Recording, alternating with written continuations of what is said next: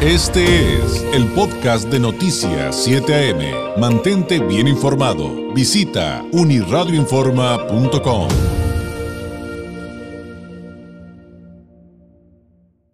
Le agradezco enormemente a Rubén Salazar, director de Telect, eh, una empresa dedicada a la consultoría en comunicación y gestión de riesgos, nos tome la llamada una vez más. Qué gusto saludarte, Rubén. ¿Cómo estás? Muy buenos días.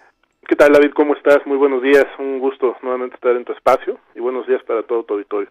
Oye, pues el, tema de hoy es muy particular porque buscando expertos en, gestión de riesgos y, y, que realmente puedan decirle a una persona pública, en este caso podríamos poner de ejemplo un político, pero habría muchos, yo creo, Rubén Salazar, muchos eh, perfiles eh, que podrían caer en esta categoría. ¿Qué tan real es, es un peligro que llega, por ejemplo, a través de las redes sociales, a través de Internet? Pues son muy pocos los que, los que saben bien de este tema, ¿no, Rubén? En México es, es, es muy particular eh, el asunto de entender casos como el de Lili Telles y como, digo, por poner también un ejemplo, porque habría muchos, ¿no? En el que incluso amenazaron a sus hijos. Eh, ¿De dónde partir el, análisis de, estos temas y, cómo entenderlo a fondo? Y, como tercera etapa del, del mismo cuestionamiento, Rubén, ¿representan riesgos reales? O sea, físicos más allá de lo que pueden dañar a una persona en la psique, en su salud mental, por estar metido en ese, eh, en, ese mundo de, eh, de las redes? Claro, pues mira, sí, ahora eh, nosotros estamos muy ocupados de todos estos temas que, por un lado, pueden estar relacionados en este escenario que comentas de las redes sociales, en donde pues se pueden pues emitir infinidad de insultos, no descalificaciones, pero también se aprovechan para eh, pues amenazar ¿no?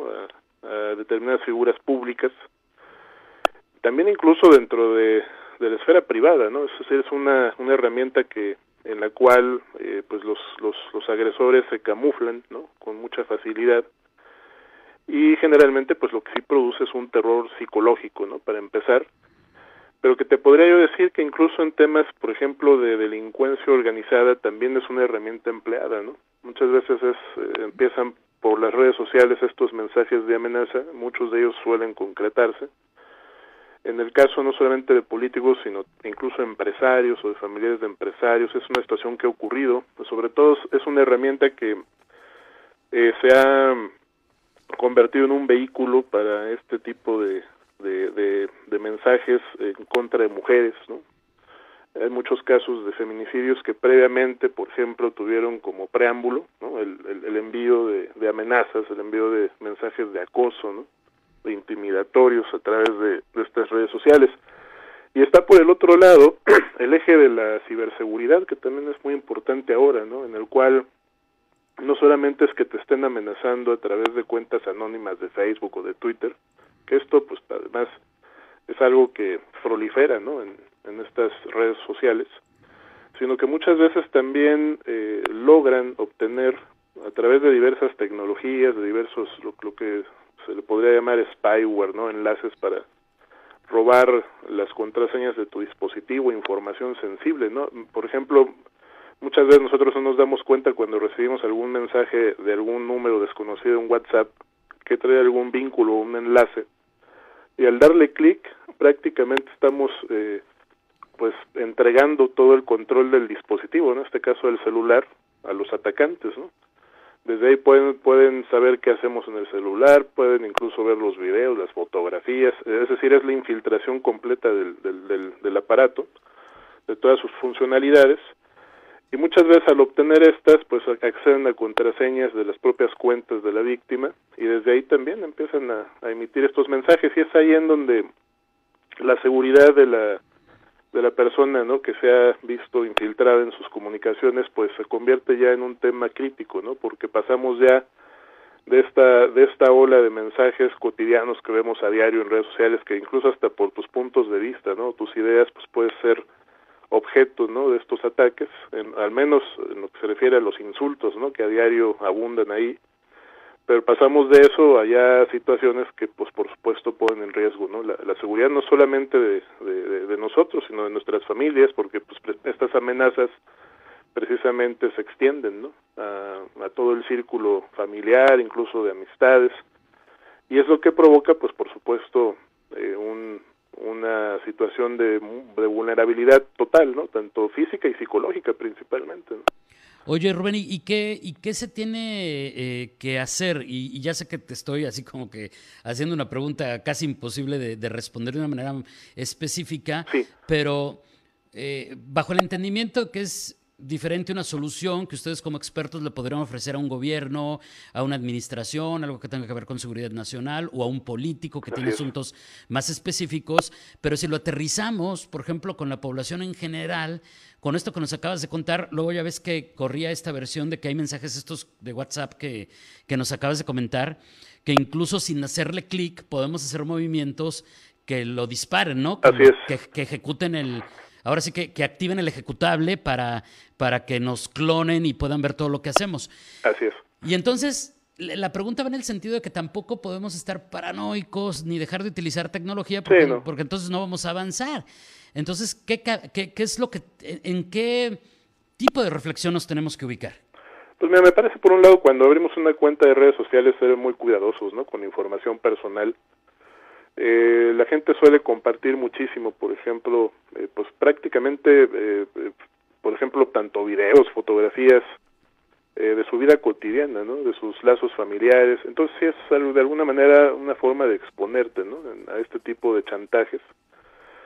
En segundo lugar, en el caso de los políticos, pues, lo que hemos observado nosotros es que muchas veces la propia vulnerabilidad empieza desde su propio círculo de colaboradores. Muchas veces las amenazas, por ejemplo, llegan directamente ya no a sus redes sociales, sino a sus números celulares o, por vía de mensajes SMS. Es decir, de alguna manera logran obtener ¿no? los números privados de, de, los políticos, o tanto hombres y mujeres, ¿no? que han sido víctimas de estas amenazas. Y, y, incluso a veces el solo hecho de, de, obtener el número, pues desde ahí también eh, empiezan a, a, a, enviar estos mensajes pues por WhatsApp, ¿no? No habrá forma salvo que alguien dentro del propio círculo les proporcione ¿no? sus números de celular. Y la, y la tercera me parece denunciarlo, es importantísimo denunciarlo. Las policías en los 32 estados, a nivel federal también la Guardia Nacional, cuentan con unidades de policía cibernética, todas. Entonces sí es importante denunciar esta situación para precisamente dar con el, el origen, ¿no? Desde, en este sentido la IP, desde donde se están formulando eh, todas estas amenazas y poder dar con los responsables. De hecho, nosotros en su momento habíamos recomendado hace mucho, ¿no? En un proyecto que participamos en, temas electorales, por ejemplo, que hubiera convenios entre algunas autoridades electorales, eh, tanto fiscalías electorales como tribunales e institutos electorales, con los dueños de, de, las redes sociales, ¿no? De Facebook, de Twitter, con objeto de que ellos pudieran proveer eh, o facilitar ¿no? el, acceder a esas IPs de origen de estos mensajes a la autoridad competente para que pudieran ser rastreadas y de esta manera combatir pues el, el, problema de siempre que es la impunidad no que es lo que alimenta realmente a todos estos agresores. Y se han hecho avances en ese sentido. El, problema es que es es un universo no de, usuarios y, pero me parece que sí hay, hay hay capacidades suficientes de parte de las autoridades para poder dar con ellos no a ver, ese punto es bien interesante porque entonces eh, sí tenemos que pensar que hay capacidad y tecnología para dar con el origen de una amenaza. Claro que sí, sí, sí la hay y debería haber los convenios con, con las propias empresas ¿no? de redes sociales, que son las que podrían proveer, y ya en algunos casos lo han hecho así, eh, la ubicación, ¿no? Desde donde estos mensajes se han estado emitiendo. Para nosotros sería muy importante en el tema político, en la pasada elección que se hubiera hecho, porque bueno, yo recuerdo de esas amenazas que se registraron 1066 agresiones y de esas 1066 que 339 eran amenazas, una tercera parte, ¿no? O sea, uno, una, una de cada tres agresiones eran amenazas y la mayor parte de ellas era por redes sociales. Pero hay un dato muy interesante, de esas amenazas prácticamente el 75% afectaban a opositores, ¿no? A, un gobierno estatal. Entonces ahí nos, nos, nos llama mucho la atención ese dato porque esto quería decir que era muy probable que muchos de esos mensajes estuvieran podrían haberse estado emitiendo hasta dentro de una sede de un partido político o dentro de determinadas ubicaciones que te permitieran incluso conocer cuál era el móvil, ¿no? De la amenaza y en muchos casos que este pudiera ser incluso hasta político, ¿no? Que proviniera, por ejemplo, de, de, cuentas o de, o de IPs o de ubicaciones de, de, de, personas políticas, no solo de partidos opositores, sino hasta dentro del propio partido al que pertenecía la víctima, ¿no? Entonces, estas, esas situaciones solo se pueden conocer con una buena coordinación tanto de las autoridades que investigan estos casos, las fiscalías en concreto, policías de, investiga de, investigación cibernética, con quienes manejan estas estas eh, grandes tecnologías, nuestras redes sociales, con los propios dueños. Entonces, claro que hay manera de hacerlo y sería muy importante porque de esa manera también se podría eh, brindar mayor certeza, ¿no? A las personas que que pues a diario también se sienten acosadas. El tema de las redes sociales es que es a veces hasta imposible estar ahí, ¿no? Es decir, tú emites una opinión, emites alguna idea y, muchas veces también pueden confundirse, ¿no? Lo que son las verdaderas o reales amenazas, de todos los insultos, ¿no? Que se emiten a diario ahí, pero sí me parece que es eh, importante definir en qué momento ya estamos pasando, ¿no? De, de una eh, eh, pues vaya, de, un mensaje sin importancia a alguna cuestión en donde incluso ya nosotros notemos que se ha incluso eh, invadido parte de nuestra privacidad y en la cual pues ya hay más información que posee el agresor, ¿no? Lo cual sí debe activar ciertas alertas y denunciarlo de inmediato para que esto no derive ya en, un daño aún mayor, ¿no? Contra la integridad de la, de la persona. Y esto en contraparte, eh, Rubén, me dice el, el sentido común, que entonces con una persona que, que, que sí es experta en gestión de riesgos, sí hay posibilidad de generar eh, esquemas de prevención y de protección. Así es. Eh, o sea, porque la otra es, bueno, eh, entonces actúo hasta que me amenazan, hasta que estoy en riesgo, pues no. Entonces, me imagino que si se conocen esos temas, hay, hay oportunidad de, de crear un esquema preventivo.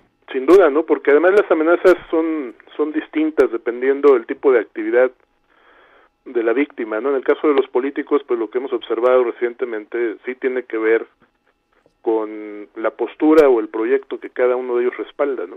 Entonces, eh, sí hemos notado pues, en estos momentos una mayor vulnerabilidad para quienes son opositores, aún ya en lo que es su propia actividad, no solo legislativa, ¿no? sino como funcionarios electos, eh, sí se está convirtiendo en un problema porque precisamente la violencia pues se desborda en redes sociales, ¿no? Es decir, cuando alguien la respalda y, y, además trata de generar un, consenso en contra de alguien, pues la verdad es que cualquiera puede empezar a, a incurrir en este en este tipo de, de, agresiones, ¿no? Ya no solamente son insultos, sino ya amenazas como lo que le pasó a la senadora.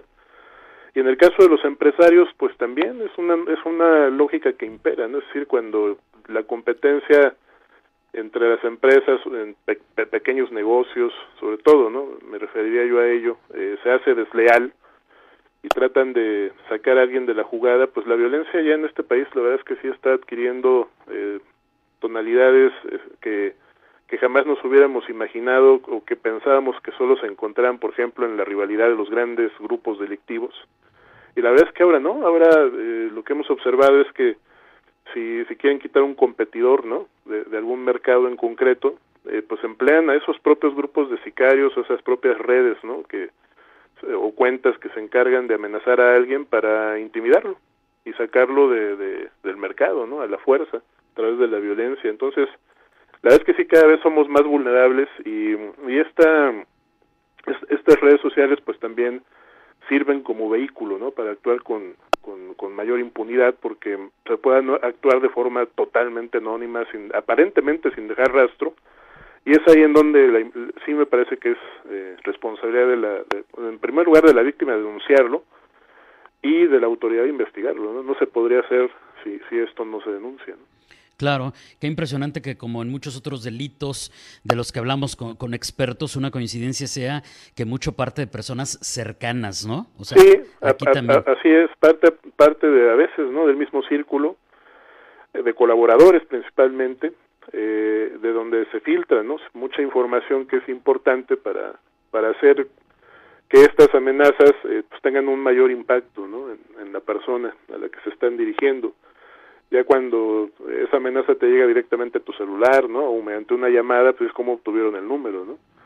Entonces sí, claro, sí es, es, un aspecto que también las personas tienen que, cuidar eh, y, y, también eh, no, vaya, eh, me parece que hay instancias para, para poder atender este tipo de situaciones, no, no tomar decisiones que pues también compliquen aún más, ¿no? El, el, tema de su seguridad personal y es importante hacerlo también público, denunciarlo, de tal manera que, que no se pierda la batalla, ¿no? Contra estas personas que se encargan de hacerlo. Y que se visibilice la situación como un, como un asunto que tenemos que atender todos. Se nos acaba el tiempo, Rubén, pero hay una pregunta bien interesante que me mandan por inbox del público. Es más bien a nivel, como dicen aquí en el comentario, es a nivel de pregunta para los mortales, ¿no? Sí. Dice, dicen que, que, entonces si hay, que qué tan eficientes eh, o eh, buenas son las aplicaciones que descargas en tus teléfonos que te prometen un firewall este muy efectivo y dicen que y me, ponen aquí una lista de varios, ¿no? Este desde Lookout pasando por Kaspersky, etcétera, ¿no? Eh, creo que también es interesante eso, ¿no? Sí es importante, eh, se debe estar protegiendo todo el tiempo, ¿no? Cualquier tipo de, dispositivo, eh, sea un celular, una computadora personal, el problema también es el uso que hagamos nosotros, ¿no? Por ejemplo, ahora, ha habido nuevas eh, estrategias que usan los, que finalmente quieren vulnerar la privacidad de una persona. Pero nosotros como empresa, y bueno, muchas otras empresas siempre estamos muy preocupados en Google de, nuestras menciones, ¿no? Es decir, cuántas veces nos mencionan en Internet. Muchas veces desde ahí atacan también. Eh, aparecen páginas que, eh, pues, pues sí, aparentemente son, son de noticias, de, sitios informativos, donde están mencionando ya sea tu nombre personal o el nombre de tu empresa, y generalmente pues tú les das clic, ¿no? Eh, muchas veces desde ahí eh, se descargan muchos de estos programas de, de espionaje entonces hay que ser muy cuidadosos también. En la manera de no solo manejar los, los dispositivos, sino también en cómo navegamos en la red, porque eh, sí, la verdad es que este tipo de ataques emplean eh, todas las, las, las opciones para eh, que, ellos encuentren desde donde la víctima es vulnerable para ingresar, ¿no? A sus a sus dispositivos y obtener la información que ellos requieran, ¿no? Ya este es un tema en lo que se refiere a la seguridad personal, pero también en lo, en, lo que respecta a la seguridad de, información sensible como el uso de tarjetas de crédito, ¿no? de tarjetas de débito, de entrada a las plataformas bancarias. Entonces, por supuesto que la seguridad personal y patrimonial son dos cosas que, que están en el, en, eh, bajo la lupa de estas, de, estas bandas ¿no? que se dedican a, a robar información y amenazar a las personas. Claro, que deben de operar de manera muy distinta, por ejemplo, cuando hacen un ataque a un corporativo y la información, y la, información que le pueden robar a, a, una empresa es distinta a la que le pueden robar a, un, a una persona física, ¿no? Es correcto. Eh, Rubén, te agradezco enormemente, creo que se nos quedan muchas preguntas aquí también del público, pero ojalá tengamos la oportunidad de volver a platicar muy pronto. Mientras tanto, te mando un abrazo a la distancia. Gracias y buenos días. Igualmente, David, un abrazo, cuídense que estén muy bien. Gracias, es Rubén Salazar, el director de Etelect, dedicada a la consultoría en comunicación y gestión de riesgos, experto en estas áreas. Si usted quiere conocer más de ellos eh, y de los reportes que hacen de, riesgos en materia de política y demás, eh, de, los que les estuvimos hablando, por cierto, durante todo el proceso electoral, eh, los encuentra en etelect.com y en redes sociales como arroba etelect-bajo. Este fue el podcast de Noticias 7am. Mantente bien informado. Visita unirradioinforma.com.